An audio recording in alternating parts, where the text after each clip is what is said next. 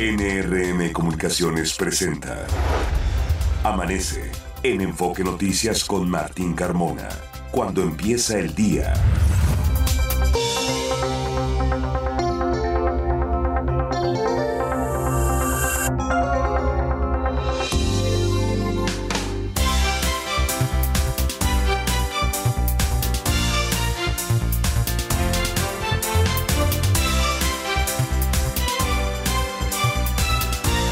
¿Qué tal? Muy buenos días, me da mucho gusto saludarlo. Ya son las 6 de la mañana con dos minutos de este miércoles 17 de enero. Le saludo, soy Martín Carmona y a nombre de todo el equipo que hace posible Amanece en Enfoque Noticias, le doy la más cordial bienvenida y le agradezco la sintonía a través de Radio Mila M, Estéreo 100 FM y en enfoquenoticias.com MX. Usted puede ahí escucharnos y ampliar los contenidos de la información de todo lo que le estaremos dando a conocer en los próximos minutos. Información muy importante de lo que sucede en la Ciudad de México y en los estados del alrededor.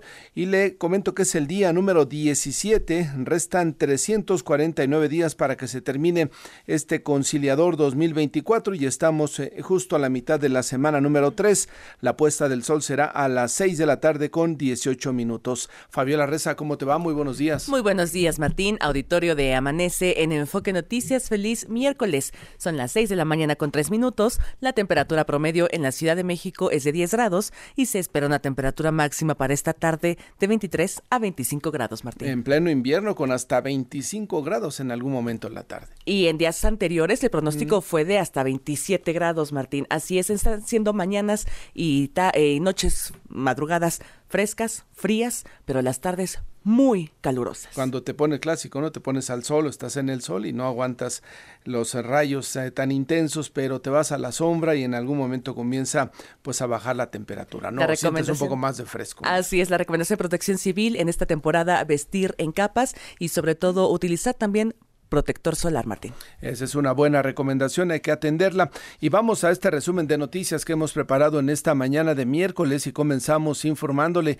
que una dovela de concreto del tren interurbano México-Toluca cayó luego de que la grúa que la transportaba presentó una falla.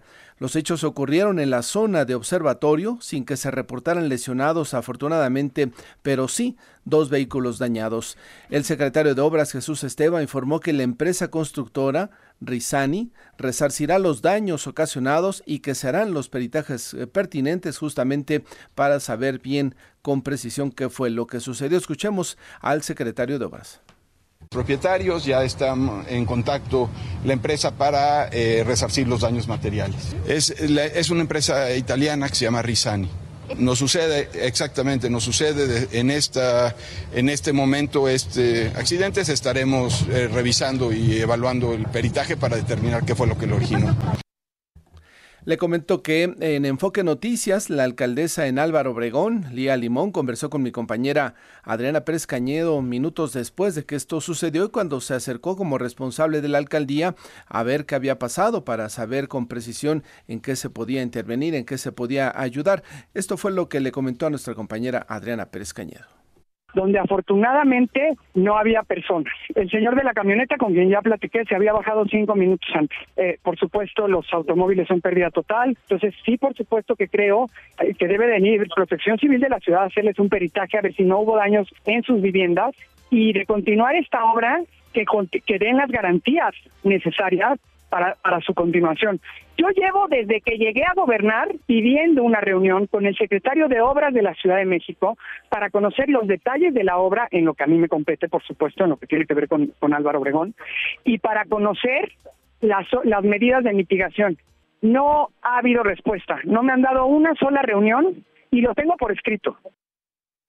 La estructura cayó además muy cerca de dos hombres que estaban arreglando una camioneta mecánica y prácticamente se salvaron por escasamente un metro y le reitero, afortunadamente no hubo eh, pues ninguna afectación a personas, a, a transeúntes que estaban por la zona, solamente daños materiales a un par de vehículos. En otros temas sobre el caso de corrupción inmobiliaria, la Fiscalía Capitalina detectó una red de protección que consistió en una serie de sobornos para evitar que las edificaciones de un empresario fueran sancionadas o suspendidas. Ulises Lara, encargado de despacho de la dependencia, reveló el testimonio de un empresario cuya identidad se reservó. Él narró la forma en que operaba. Escuchemos. En suma, las cuotas que había que cubrir por protección de obra eran de 50 mil pesos por departamento, pagándose la mitad al inicio y el resto al terminar, para poder obtener la autorización de ocupación. Una vez que llegó el licenciado y se presentó, me explicó que pues, no había de otra y que todos tenían que entrarle con esa situación. Viniese recomendado o no, o estuviese bien o no la obra pero que si yo quería pisos adicionales o hacer cosas eh, ajenas a lo que la normatividad permitía, esa ya era otra tarifa. Le comentó que la Fiscalía del Estado de México informó que fueron localizadas siete de las 14 personas reportadas como desaparecidas tras el enfrentamiento con presuntos miembros de la familia michoacana y pobladores de la comunidad de Texcapila, allá en Texcatitlán, el pasado 8 de diciembre, que dejó un saldo de 14 personas fallecidas. La UNAM afirmó que al momento no hay algún indicador que sugiera alarma por contagios de COVID e influenza. No obstante, reiteró la importancia de tomar medidas preventivas, como el uso del cubrebocas al estar con otras personas y en reuniones en espacios cerrados, así como permanecer en casa si se presentan síntomas de infección respiratoria. Allá en Puebla, la Secretaría de Salud del Estado emitió una circulación en la que pide al personal utilizar de forma obligatoria el cubrebocas en las clínicas, aunque insistió que no haya aumento exponencial de casos de COVID en la entidad. Los estudiantes que se gradúen de los institutos de educación media superior de la Ciudad de México tendrán pase automático a la Universidad Rosario Castellanos. Así lo dio a conocer Silvia Estela Jurado, ella es directora del IEMS. Agradecemos infinitamente al jefe de gobierno y a la directora general de la Universidad Rosario Castellanos por abrirnos la puerta de esta oportunidad que no podemos perder.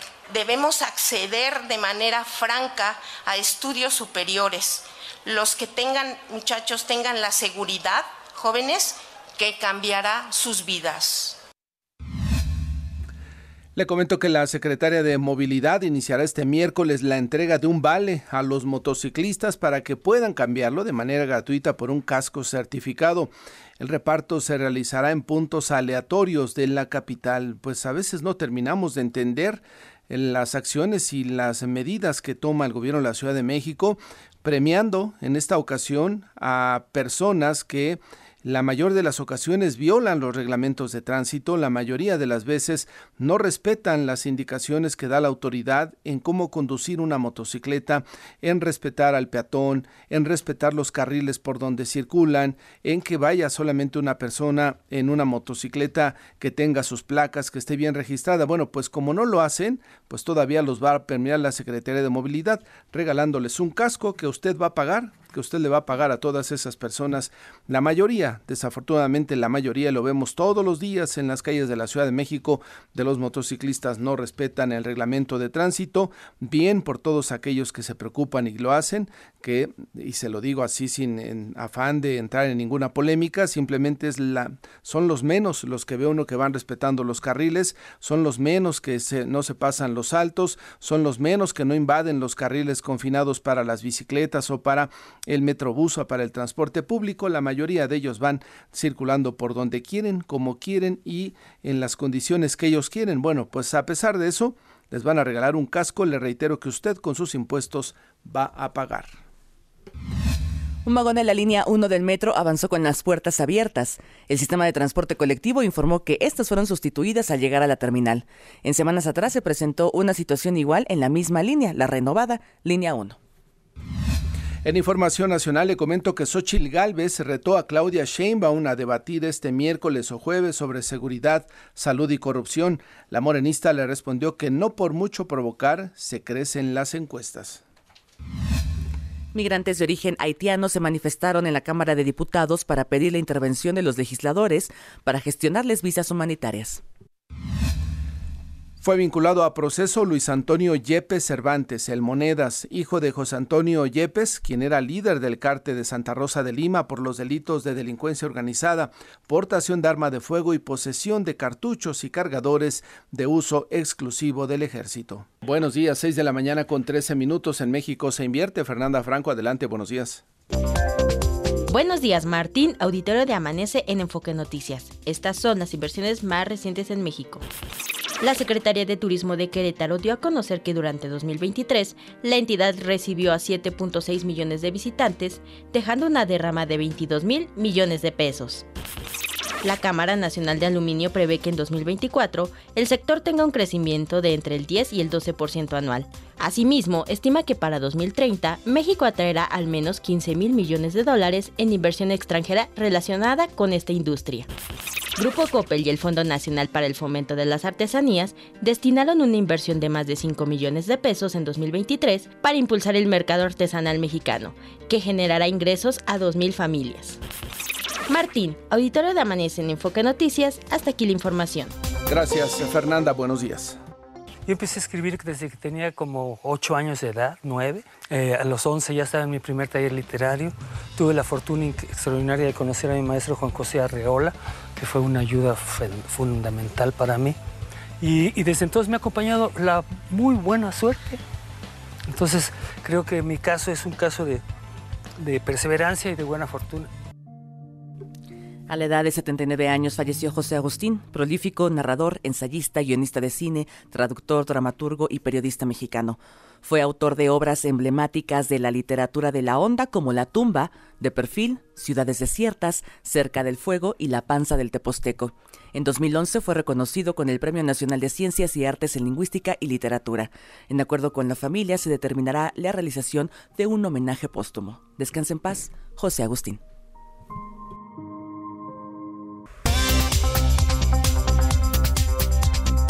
Está usted escuchando Amanece en Enfoque Noticias por Stereo 100, 100.1 de FM y Radio 1000 AM. Regresamos con Martín Carmona.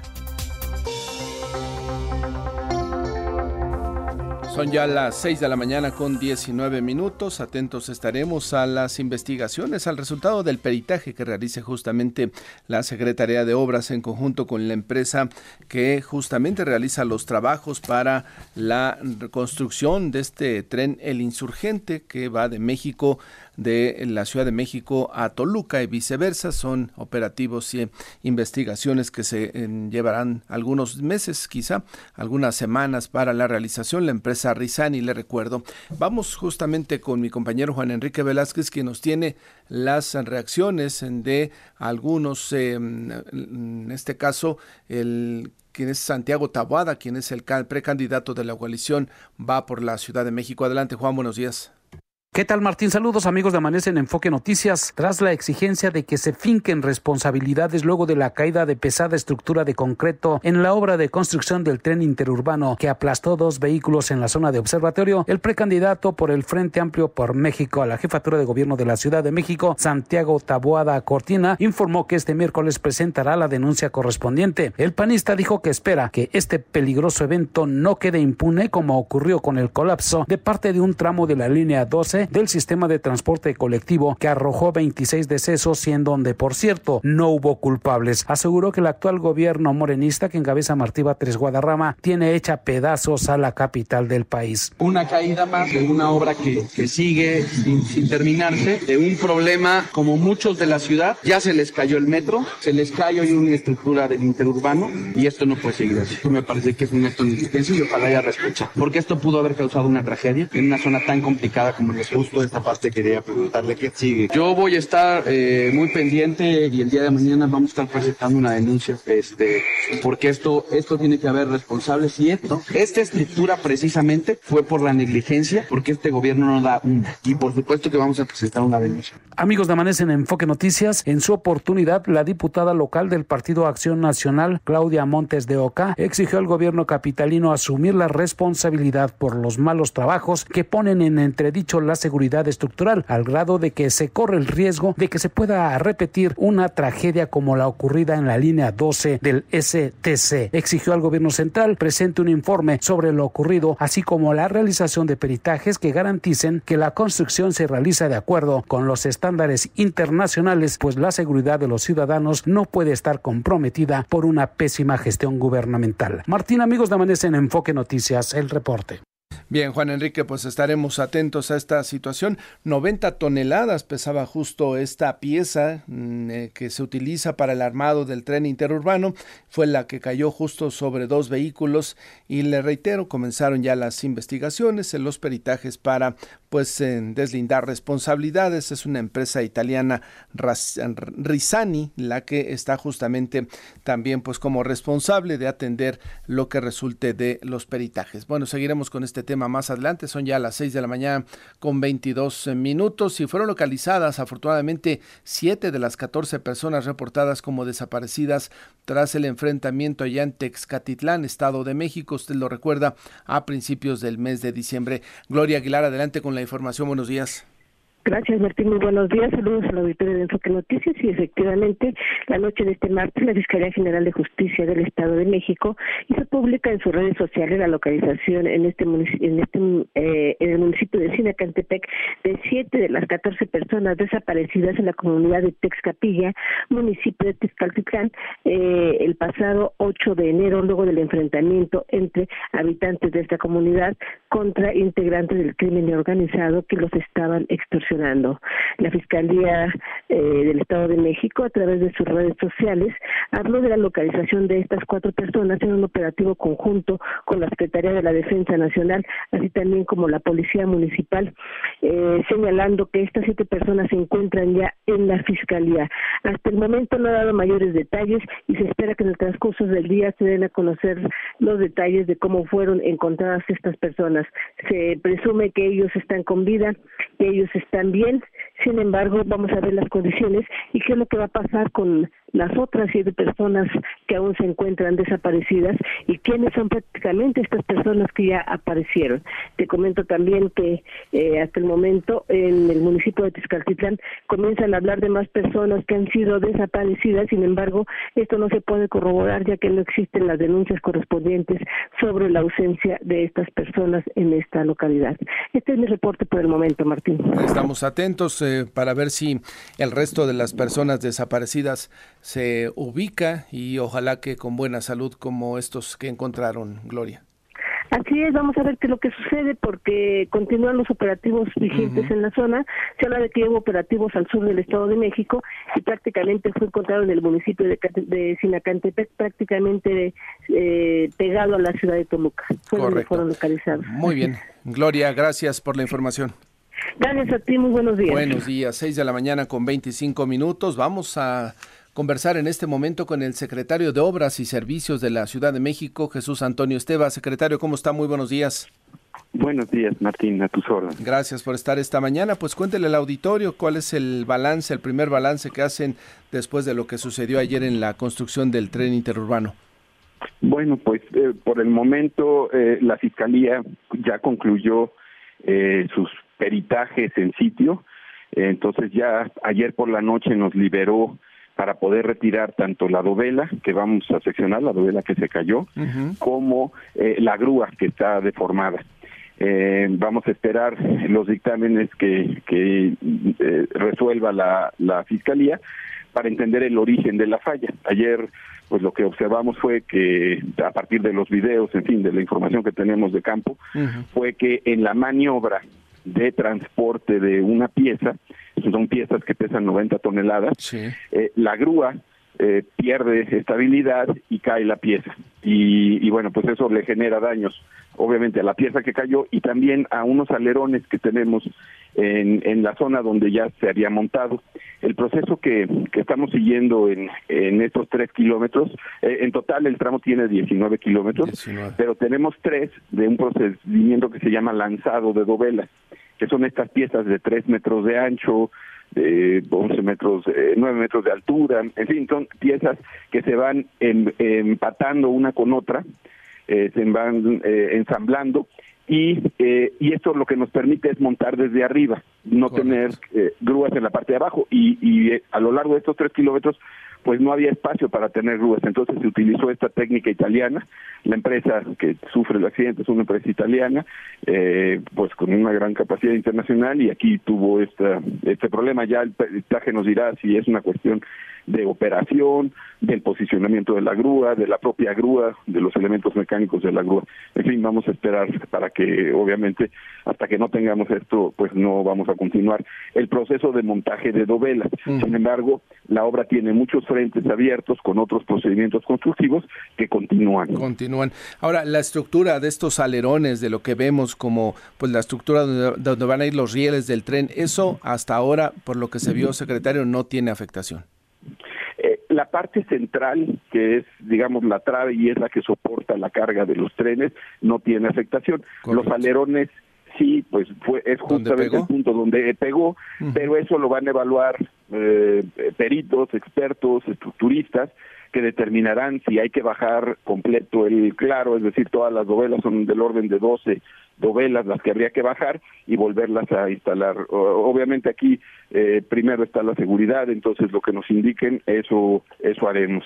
Y al día de hoy, pues la obra eh, ya tiene cerca de 15 kilómetros concluidos de los 19, la recibimos con 2.5 kilómetros de la administración anterior, ya nos falta poco, sin embargo, pues eh, estas cosas suceden y, y, vamos a ser muy cuidadosos para llevarla a buen término. Al día de hoy ya hasta Santa Fe, el lunes pasado concluimos los colados, es decir, ya ahí se está empezando lo que le llaman implantación de vía, esto lo hace la Secretaría de Infraestructura, Comunicaciones y Transportes, y, y ya desde la salida de lo que llamamos bitúnel, eh, ya podría comenzar a llegar el tren hasta Santa Fe.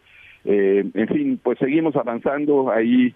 Eh, agradecerle a la ciudadanía su comprensión eh, y, y, vamos a reforzar las medidas y los protocolos para, para prevenir que esto suceda en el momento que sepamos qué fue lo que lo originó. Eh, secretario, lo que vemos justamente en el video y por los resultados de estos dos vehículos afectados es que el margen que tienen para trabajar en esa zona donde ya pues hay viviendas a los alrededores es muy pequeño, ¿no? Es muy, muy, muy estrecho, están prácticamente trabajando a un costado de las viviendas, lo cual pues eh, me imagino que dificulta aún más los planes y las formas en las cuales van montando este andamiaje del tren. Así es, por eso estos tres kilómetros que van desde la presa eh, Tacubaya hasta aquí, hasta Observatorio, eh, y hay otra parte que pasa por Cañadas, eh, toda esa zona se hace con este procedimiento de lanzado de dovelas, porque no hay espacio. Eh, ayer se me acercaron vecinos a, a pedirme apoyo de, de, cómo vamos a seguir estos protocolos en otras zonas donde se está llevando a cabo esta labor. Aquí también importante decir, de las 974 dovelas que tenemos que montar, ya llevamos 705. Eh, eh, o sea, no habíamos tenido problema, es un proceso que se repite. Eh, habíamos, eh, todo había fluido, es más, se trabaja 24 horas en este caso de, del lanzado de dovelas. Y, y pues ayer tuvimos este incidente que, que vamos a sí. esperar el peritaje para para prevenir y, y, y, confirmar que no se vuelva a realizar y pedirle a los vecinos esa comprensión. Por ejemplo, ayer ya en la noche nos libera la fiscalía, pero los vecinos nos dicen que quieren dormir, entonces no iniciamos las labores de, de demolición y de seccionamiento de la pieza que cayó para ya retirarla del sitio. Entonces eso empezará hasta hoy a las 8 de la mañana. Claro. Eh, me imagino que los vecinos eh, también le pidieron, porque lo escuchábamos aquí en, con el reporte que nos dio nuestro reportero en, en la zona, eh, revisión de sus viviendas, ¿no? Algunos de ellos acusan que haya habido, que, que registran problemas. Yo me imagino que eso ya le corresponde a Protección Civil, que hará los peritajes correspondientes de las viviendas aledañas. Sí, estuve platicando con ellos siempre al inicio de una obra eh, pedimos acceso a las viviendas y con un perito ante notario hacemos un levantamiento de la condición en la que está la vivienda, porque en ocasiones pues traen daños previos a la construcción.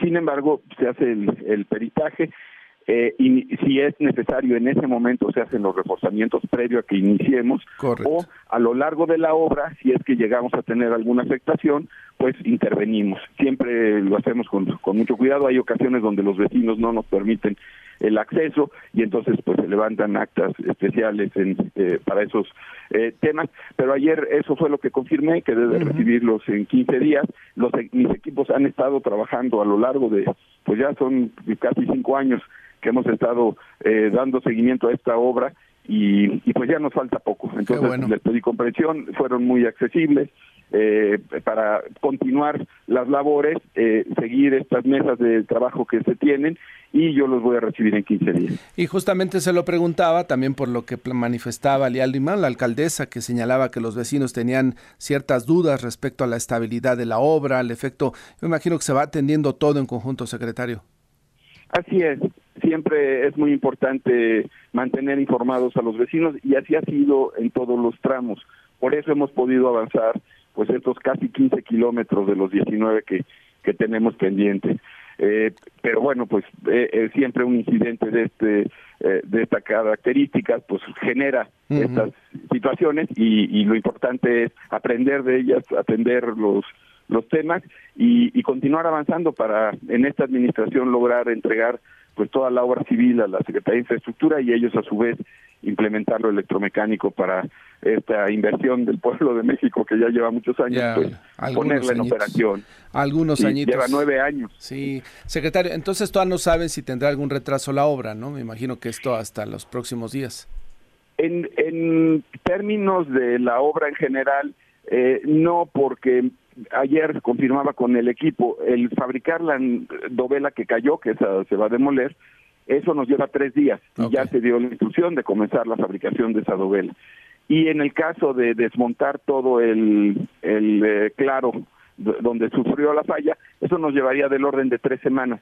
Entonces, por los tiempos que mencionaba, lo único es que van a tener que abrir otro frente de trabajo para poder hacer estas estas labores. Y, y también eh, no he confirmado con la fiscalía, pero tenemos que esperar su peritaje. Eso hoy seguramente le hablaré al, fiscal encargado de despacho que, que, que me diga los tiempos y ya con base en ello podremos tener idea de cuánto nos afecta.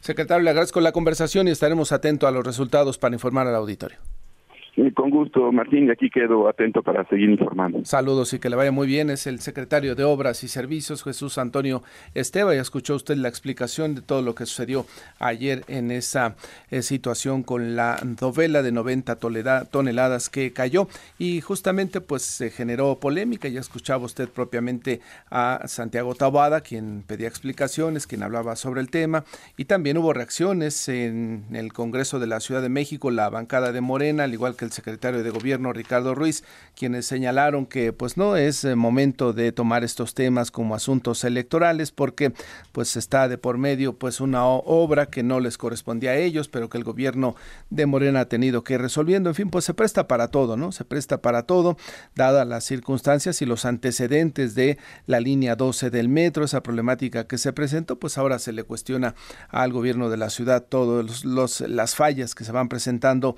en estos asuntos pues seguiremos atento a lo que la autoridad nos vaya informando sobre estos temas. Son ya las 6 de la mañana con 35 minutos, más información metropolitana. Noemí Cruz, adelante.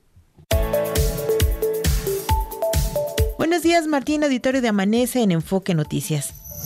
La Unión de Padres de Familia del Estado de México denunció que más de 5.500 escuelas de 24 municipios enfrentan problemas de escasez de agua potable, lo que preocupa debido a que las condiciones higiénicas en las que se desarrollan los alumnos se ven afectadas advierten sobre las reacciones alérgicas provocadas por la liberación de polen de fresnos y cipreses. La Red Mexicana de Aerobiología de la UNAM afirmó que es una condición natural de la temporada invernal y puede afectar a la población que padece rinitis alérgica, asma o conjuntivitis comenzó el programa Médico en tu casa para tu bienestar dirigido a los habitantes en situación vulnerable en el municipio de Nezahualcóyotl, Estado de México. Este tiene la finalidad de atender a las personas que necesiten atención médica, aunque no cuenten con seguro social, además dará seguimiento a los casos clínicos se registra la llegada de aves migratorias al bosque de San Juan de Aragón. La Secretaría del Medio Ambiente Capitalina invitó a la ciudadanía a disfrutar de la presencia de esta especie migratoria, principalmente de pelícanos.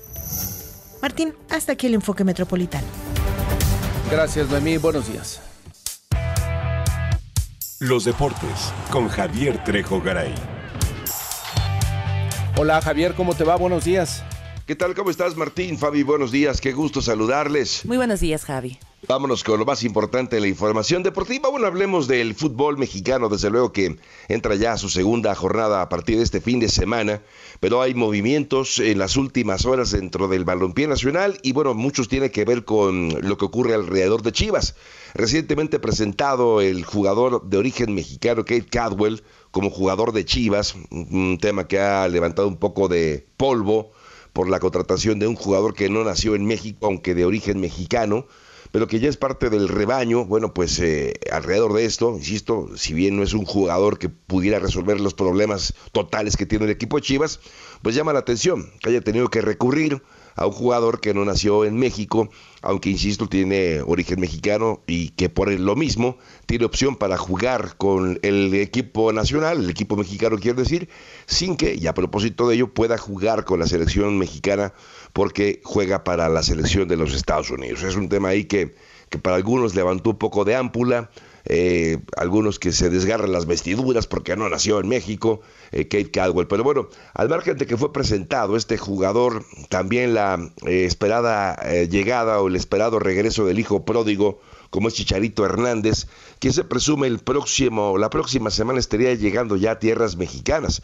De hecho, el propio Chicharito en sus diferentes cuentas de redes sociales dice que está muy emocionado por regresar próximamente a nuestro país, con lo cual prácticamente se confirma que ya es un hecho que será nuevo jugador del equipo de las Chivas. De hecho, las Chivas ya contrataron a José Castillo, y ahora Kate Cadwell son dos refuerzos y la llegada de Chicharito, bueno, pues vendrá a aportar mucho, pero no solamente en lo deportivo como lo esperan los aficionados, lo espera la directiva, sino también en lo económico, Martín, porque eh, solamente con el anuncio de que Chicharito regresa al equipo de las Chivas, ha, ha, incrementado de manera notable la venta de los chivabonos y también de las playeras con el número 14, Martín, lo cual, hombre, sugiere que la llegada de Chicharito será, tendrá un gran impacto económico, quizá no en lo deportivo, ¿eh? Pero en lo económico sí, Martín. Oye, me queda claro que los aficionados del Guadalajara están ansiosos, están ansiosos por tener algún éxito deportivo. Sí. Y, yo, y, y bueno, siembran ahora sus esperanzas en el Chicharito, porque pues si ya el Chicharito lo consideras, perdón, como la persona o el jugador que va a venir a salvar al Guadalajara, pues ya estás pues algo mal, ¿no? Porque pues es un jugador que en los últimos años no ha atinado a hacer nada positivo y ya está de salida, ¿no? Totalmente de acuerdo contigo, Martín. Ha sido más, eh, digamos que ha generado más eh, información, más, eh, pues más, tráfico también en distintos, en distintas redes sociales, por lo que hace justamente como creador de contenido, ¿no? Sí, Le ha encantado ya esta idea de ser, ¿perdón? De youtuber, ¿no? Sí, también, ándale, youtuber, sí, sí, sí, claro, por supuesto. Sí, le gusta mucho el, el, salir a hablar y el comentar y tener ahí pues más seguidores y más seguidores pero lo importante es ver cuánto puede aportar al equipo de las Chivas, que le, les, urge eh, regresar a los primeros planos y está la apuesta con Castillo, como lo decíamos, con Cadwell y con eventualmente Chicharito Hernández. Pero bueno, ojalá que le vaya bien a Chivas, porque cuando las Chivas, cuando el América andan bien, como que el torneo se anima, me lo parece.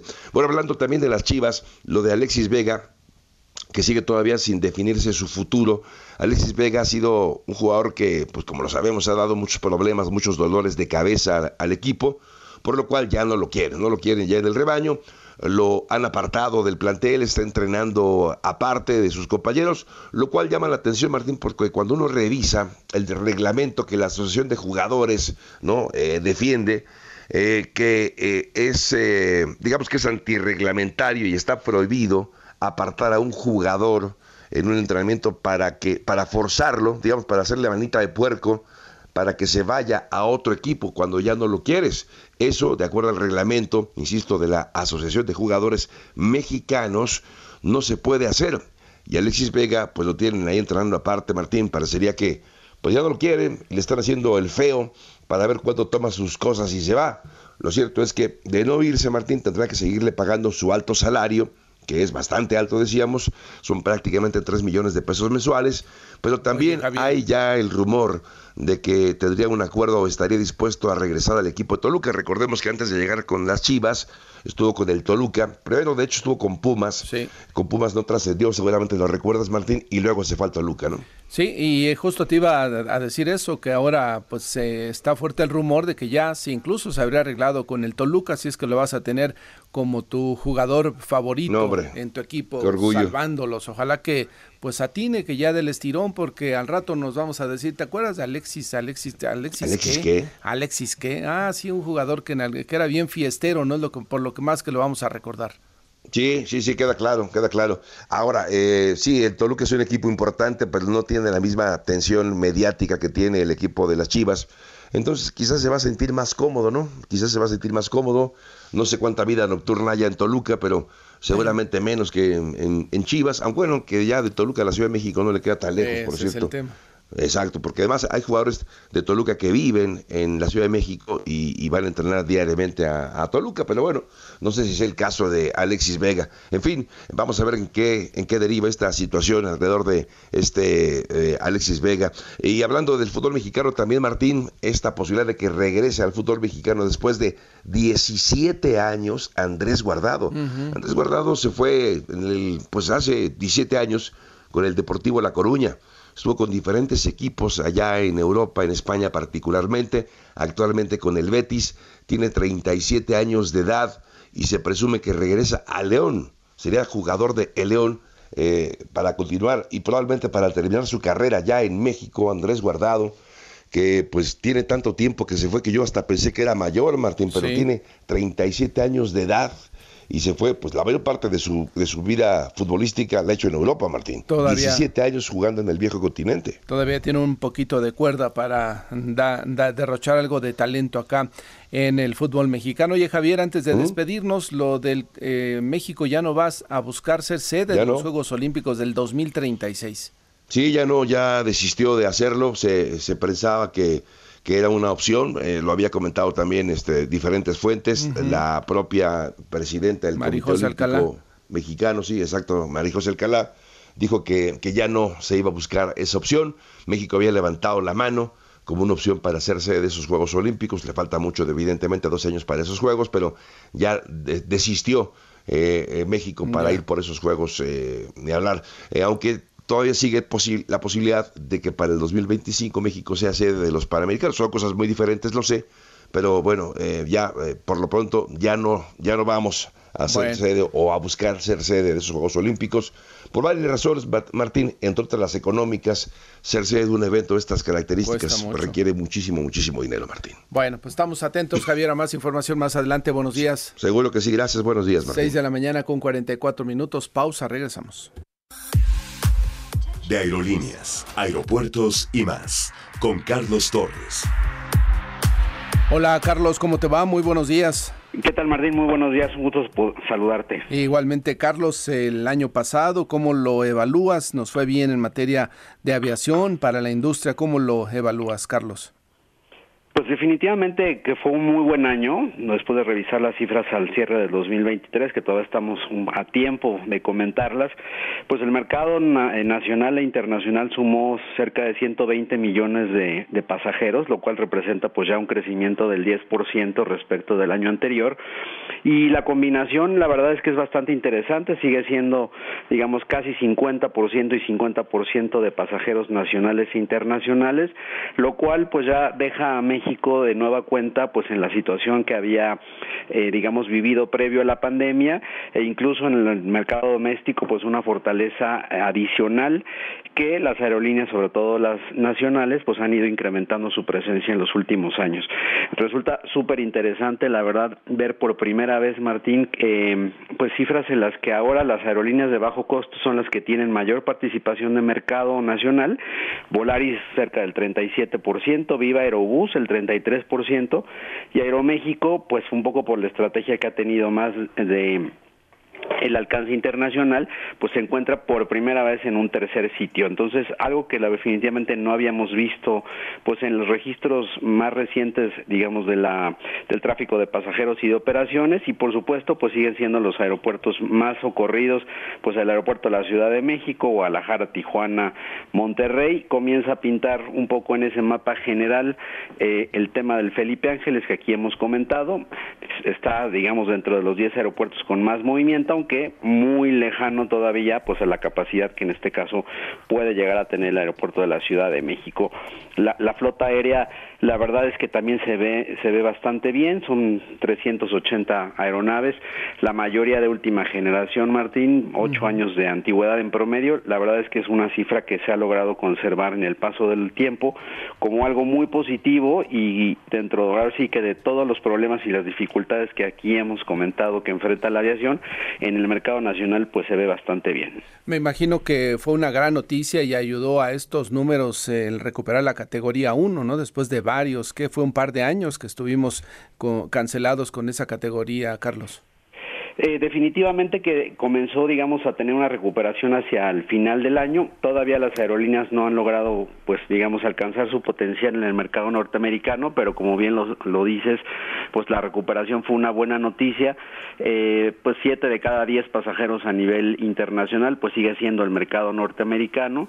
Y aunque las aerolíneas mexicanas en este lapso de dos años y medio casi eh, de, pérdida de categoría 1 han perdido participación de mercado respecto de las aerolíneas estadounidenses como American, United o, Delta, pues eh, comenzarán a, digamos a tener una mejor participación y un mejor rendimiento pues a partir digamos ya de este año no hay otro dato curioso en, la parte internacional eh, Martín es que pues hay, hay algunos destinos que comenzaron a pintar en el ámbito eh, de estas cifras, ¿no? Por supuesto, el mercado de Estados Unidos es el más relevante, pero llama la atención mucho el caso, y debido a la gran oferta de, de vuelos que hay entre México y Madrid, pues como uno de los cinco destinos más importantes a nivel internacional en el 2023, igual que el México-Colombia, es decir, pues dos mercados en los que México ha tenido pues digamos una colaboración no solo comercial sino también turística importante pues empiezan a, pintar ahí en los datos eh, pues a nivel internacional y el mismo caso también el de Turquía que aunque está un poco más atrás pues es una aerolínea que como aquí lo habíamos platicado algún día pues está haciendo este vuelo Ciudad de México Cancún eh, Estambul y los factores de ocupación que está mostrando la verdad son bastante altos y, es un fenómeno interesante. Afortunadamente este 2020 nos pinta, me imagino, con la información que ya nos diste, este crecimiento del 10% en el 2023, favorable también para la industria, Carlos.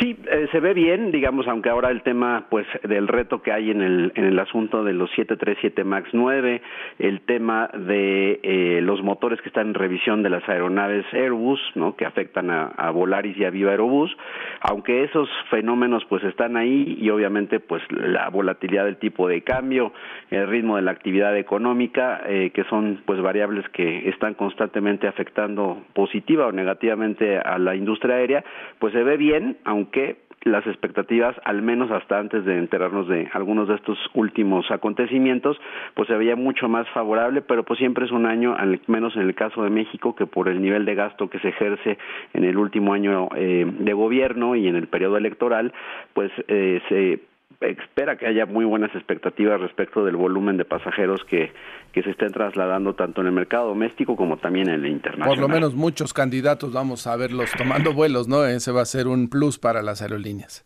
Sin lugar a dudas, ¿no? este, Y ahora pues que está de moda ya volar en las aerolíneas comerciales, veía ahora el caso del presidente argentino, no sé si lo habrás visto por ahí, que también pues ahora ya está de moda volar en aerolíneas comerciales y pues bueno, eso en el bueno, fondo aquí en pues México es una nos duró unos cuatro años, ¿no? Ya actualmente el presidente desde hace, desde el año pasado viaja en los aviones de la Marina, como que ya encontró pues la comodidad de estar en esos vuelos también, ¿no? Y, ahora pues tampoco hay aviones, porque recordemos que dos de esos aviones pues ahora forman parte de la flota de mexicana de aviación. De lo que es mexicana. Gracias, Carlos. Un fuerte abrazo, Martín. Nos escuchamos la siguiente semana. Eh, pues está la, el inicio de la feria turística en Madrid y pues bueno, desde ahí te estaremos avisando cómo, cómo pinta y cómo se ve también el ámbito internacional en materia de este concepto de turístico para el mundo. Nos comunicamos desde... Es en Madrid, ¿verdad? Así es. Vale, la Fitur. Allá nos estamos comunicando, Carlos. Gracias. Un abrazo, Martín. Buenos días, 6 de la mañana con 54 minutos. Ángel Gatica, ¿cómo va la vialidad? ¿Qué tal, Martín? Auditorio de Amanece en Enfoque Noticias. Considere choque en carriles centrales de Eje 3 Oriente, Francisco del Paso y Troncoso, entre Fray Servando, Teresa de Mier y Lorenzo Boturini, con dirección al viaducto. También por accidente y lento avance en Calzada Vallejo, pasando clave hacia Circuito Interior. Y obras mantienen corte a la vialidad del Doctor José María Vértiz, de Doctor Río de la Loza hacia Doctor La Vista, la alternativa Niños Héroes y el eje central Lázaro Cárdenas. Martín, el reporte. Gracias, Ángel. Buenos días. Buenos días. Son las 6 de la mañana con 55 minutos. Le cuento que la Secretaría del Medio Ambiente colocó sellos de clausura en un predio de Canal de Miramontes y Calzada del Hueso, allá en la alcaldía Tlalpan, donde se planea remodelar la plaza comercial conocida como Pericuapa y construir un desarrollo habitacional de tres torres de 25 niveles con 1.300 viviendas, luego de que vecinos de la colonia Vergel Coapa denunciaron ante el Congreso de la Ciudad de México irregularidades en el proceso de publicación vecinal por obras de demolición y la extracción de árboles para trasplante el fin de semana pasado. Debido a que la zonificación en el lugar permite una altura de solo cuatro niveles, el particular promovió ante el legislativo una iniciativa de cambio de uso de suelo que ya fue turnada a la comisión. Así es que se va a revisar lo que se va a construir en ese predio donde se pretenden construir 1.300 viviendas allá en lo que se conoció como Pericuapa en el sur de la Ciudad de México. Jorge Sánchez, adelante con la información. Buenos días. Martín, auditorio de Amanece en Enfoque Noticias, muy buenos días. El encargado del despacho de la Fiscalía Capitalina, Ulises Lara, dio a conocer a la opinión pública la denuncia de un segundo empresario sobre la red de protección a constructoras operada por funcionarios de la alcaldía Benito Juárez. Vamos a escuchar a Ulises Lara. El empresario, que por obvias razones nos reservamos su nombre, manifestó que conoció a Luis N. alrededor del año 2010 en la entonces delegación Benito Juárez. El contacto, dijo, fue un amigo en común con el propósito de tramitar todo lo conducente a licencias de construcción. El empresario explicó que alrededor del año 2011 tenía una obra por desarrollar en la calle de Pitágoras y que acudió a la oficina de la delegación a visitar a Luis N. para que le ayudara con el procedimiento de una visita de verificación que se le había practicado en dicho inmueble.